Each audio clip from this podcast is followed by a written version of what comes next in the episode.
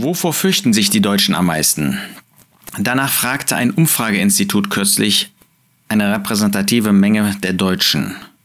Und was ist das Ergebnis? Ja, relativ weit oben stehen Russland und China und andere große Sorgen und Ängste der Deutschen. Aber erstaunlicherweise ganz oben als erstes wurde Inflation genannt. Eine andere ähnliche Umfrage hat ergeben, dass es ganz besonders Existenzängste gibt inmitten der Deutschen. Das aber, was irgendwie dabei ähm, erstaunlich ist und auch Sorgen bereiten muss uns Christen ist, dass Christen, dass solche, die sich zu Jesus Christus bekennen, zu dem Glauben an den Herrn Jesus, dass solche in höherem Maß von diesen Existen äh, Existenzängsten befallen sind. Nun dürfen wir niemals kleinreden die äh, finanziellen Herausforderungen, mit denen der Einzelne zu tun hat. Und wenn es einem vergleichsweise gut, vergleichsweise besser geht, dann ist es einfach äh, zu sagen, naja, äh, dir soll man mehr auf Gott vertrauen. Das sollen wir. Wir sollen mehr auf Gott vertrauen.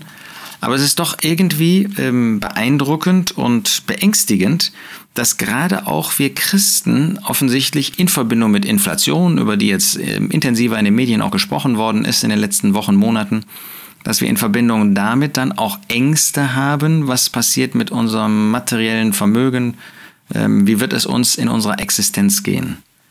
Und da wird man natürlich fast unwillkürlich an die Worte des Apostels Paulus in 1 Timotheus 6 erinnert, wo er schreibt, Vers 8, äh, wenn wir aber Nahrung und Bedeckung haben, so wollen wir uns daran genügen lassen. Tja, wer ist zufrieden mit Nahrung und Bedeckung?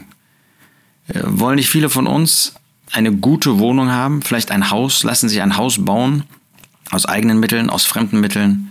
Sind wir nicht oft solche, die eben nicht zufrieden sind? Das muss ich mir selbst als erstes sagen. Mit Nahrung und Bedeckung wollen wir nicht gute Nahrung, besondere Nahrung haben? Wollen wir nicht ähm, Kleidung tragen, die in besonderer Weise ähm, gute Kleidung ist, wollen wir nicht äh, mehr als ein Dach über dem Kopf haben als Bedeckung, sondern ähm, wunderbare Zimmer, wunderbare, einen wunderbaren Garten und so weiter. Nun, wir dürfen das, was Gott uns gibt, durchaus aus seiner Hand annehmen.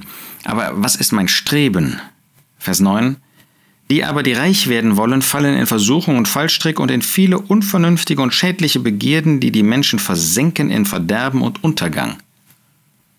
Das zeigt uns, wenn man reich werden will, wenn man diese finanziellen Dinge in den Mittelpunkt seines Lebens stellt, und nochmal, wir haben nichts zu sagen zu solchen, die wirklich jeden Cent umdrehen müssen, um überhaupt leben zu können. Für die ist die finanzielle Seite ein Kernthema ihres Lebens. Aber für viele von uns nicht. Und trotzdem haben wir diese Existenzängste. Trotzdem haben wir diese Inflationsängste. Wahrscheinlich würden wir das öffentlich gar nicht zugeben ähm, und, und ähm, werden wir das geistig irgendwie verbrämen. Aber Warum kommt dieses Ergebnis hervor bei den Deutschen und auch bei den Christen? Weil wir reich werden wollen, weil wir nicht zufrieden sind mit dem, weil wir unsere Sicherheit in unserem Vermögen sehen, in dem, was wir ähm, an, an solchen materiellen Dingen besitzen. Stützen wir uns wirklich auf den Herrn, wenn man mal an Elia denkt. Der hatte gar nichts. Der musste sich da an dem Bach von einem Raben bedienen lassen. Ja? Im Wasser konnte er Wasser trinken, wären wir damit zufrieden? Und dann kamen die Raben und die haben ihm Brot äh, und Fleisch gebracht. Und davon lebte er. Die, er. Er hat dann nicht im Überfluss gelebt. Und dann wurde das weniger und dann hat er gar nichts mehr. Dann hat er warten können, dann hat er gewartet, bis Gott ihn weitergewiesen hat. Natürlich, wenn wir in anderen Verhältnissen leben, äh, dann sollten wir nicht so töricht sein und die Hände in den Schoß legen. Wenn Gott uns eine Arbeit gegeben hat, sollen wir arbeiten. Ähm, und wenn wir keine haben, dann sollen wir die Arbeit suchen. Ja, wir sollen also nicht jetzt äh, wie Elia leben und sagen, so, ich halte mal die Hände auf, mal gucken, was Gott mir sagt. Elia war in diese Umstände durch Gott gekommen. Gott hatte ihm diesen Auftrag gegeben und er musste dann fliehen vor Ahab. Gott wollte das, dass er sich da eben an diesem Bach Krit bedienen ließ. Das gilt für die meisten von uns nicht. Aber wenn wir eben jetzt ähm, Dinge, Situationen haben in der Gesellschaft, in der Wirtschaft in Deutschland, die schwieriger sind, führt das dann dazu, dass ich mir darum eben die größte Angst mache. Reich werden wollen, weil ich meine, ich muss mich auf mein äh, finanzielles stützen, nur dadurch könnte ich Sicherheit bekommen, dann fällt man in jede Form von bösen Dingen. Denn die Geldliebe ist eine Wurzel alles Bösen, der nachstrebend einige von dem Glauben abgeirrt sind und sich selbst mit vielen Schmerzen durchbohrt haben. Das fügt der Apostel dann eben hinzu. Das wollen wir uns sagen lassen. Die Geldliebe ist eine Wurzel alles Bösen.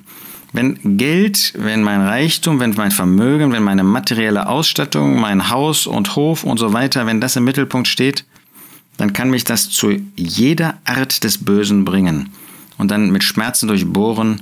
Erstens, weil ich ständig zittere um das, was passiert, täglich, äh, weil ich eben mit einer solchen Angst dann lebe. Und zweitens, weil wenn ich dann Dinge tue, die verkehrt sind, ich umso mehr zittere. Muss ja, das muss ja nicht sein, dass ich jetzt ähm, in dem Sinne Böses tue, dass ich Gesetze über, übertrete, ja, mit Steuerhinterziehung und solchen Dingen. Aber wenn ich Dinge tue, von denen ich weiß, dass ich sie nicht mit einem guten Gewissen tun kann, dann wird das eben auch schmerzen, dann wird das auch Folgen haben, dann wird das Stress bedeuten.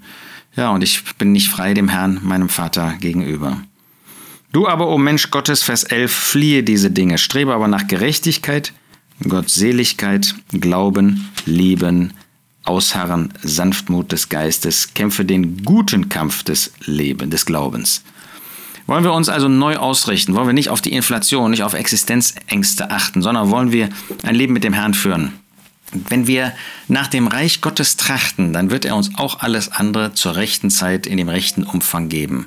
Darauf können wir vertrauen, darauf wollen wir vertrauen, so wollen wir mit unserem Herrn auch leben.